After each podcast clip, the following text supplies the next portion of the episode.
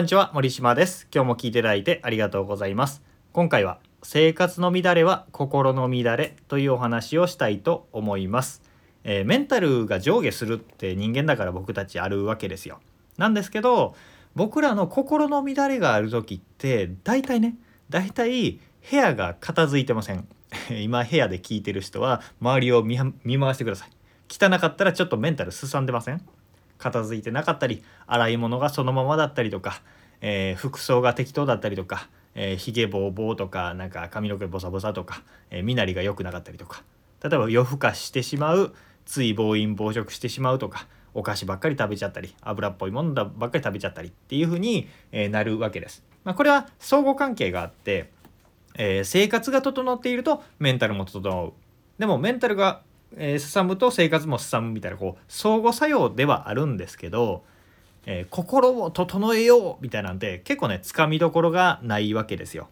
なんですけど部屋を掃除しようとか、えー、睡眠習慣を正しくしようとか食事を整えようっていうのは結構外的なことなので整えやすいんですよね。取っかかりやすいです。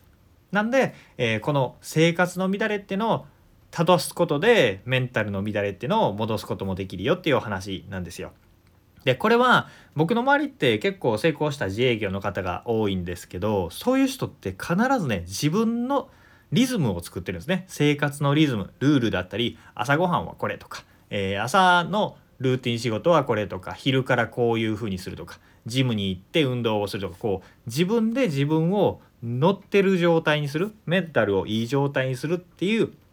リズム作り生活習慣みたいなところにめちゃめちゃ投資してエネルギーかけているんですね。それが結果的に自分のメンタルの状態を安定させてでその結果仕事の生産性も上がる人間関係も良くなるっていうふうにつながっているんですよね。なんで、えー、この生活の乱れを正しましょうねっていう話なんですけどまあこれで終わってもいいんですけどこれだけだとね、えー、規則正しくよ良い感じで過ごしましょうね で終わるとちょっともやっとしていると思うので一つね、えー、重要な睡眠について取り上げて具体例をお話したいなと思います。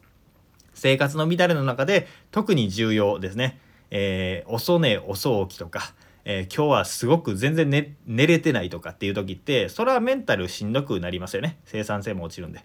なんで早寝早起きをするためのコツっていう何それ小学生に教えるの？みたいな内容なんですけどほとんどの人ができてないっていう内容をお話したいなと思います。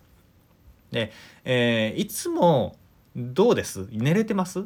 早寝できてますかね？もしくは睡眠時間十分取れてますか？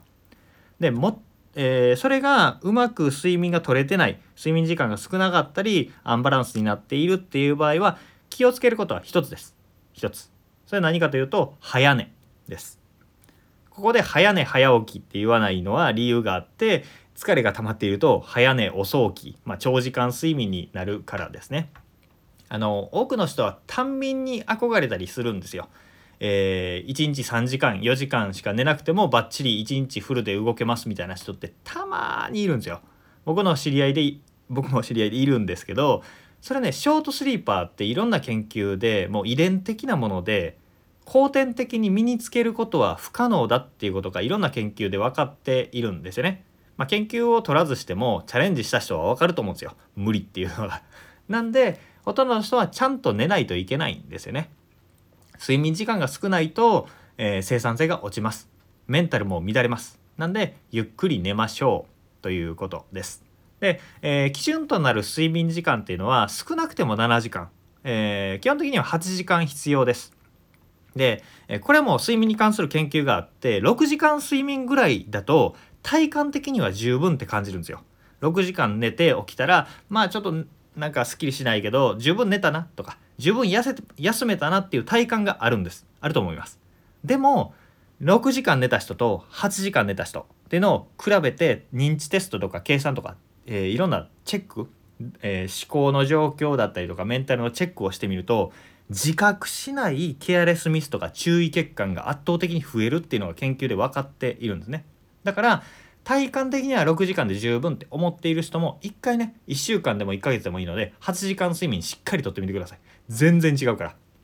なんで、えー、睡眠時間を削らないっていうのはすごく大事。で、えー、大体朝の時間って忙しいのでほとんどの人にとって大事なのは早寝っていうことになるわけですよ。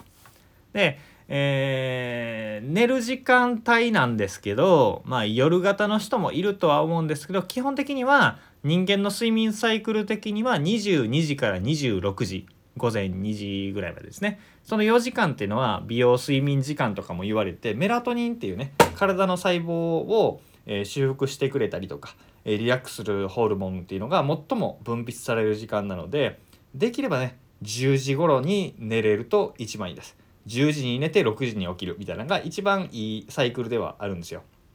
でもまあ難しければ日付が変わる前に12時までに寝るっていうのが、えー、理想的じゃないかなと思います。ほとんどの人って10時から午前2時の間に寝られないって何してるかっていうと SNS のチェックしたりネットサーフィンしたりゲームしたりテレビ見たりってぼーっと過ごしてたりするわけですよ。えー、なんでその時間を睡眠に当てるっていうチャレンジをしてみましょう。これねなんかもったいなくてとかなんとなく寝れないっていう風になる人が多い僕もめちゃめちゃ経験者ですから、えー、3時4時まで起き毎日起きてたっていう生活はしてた人ですから、えー、分かるんですけどでもねまず22時台とか日付が変わる前に布団に入るっていう習慣をつけてみてください。寝れなくても布団に入ってスマホは触らずスマホはスマホは手に届かない場所に置いてね、えー、布団に入る。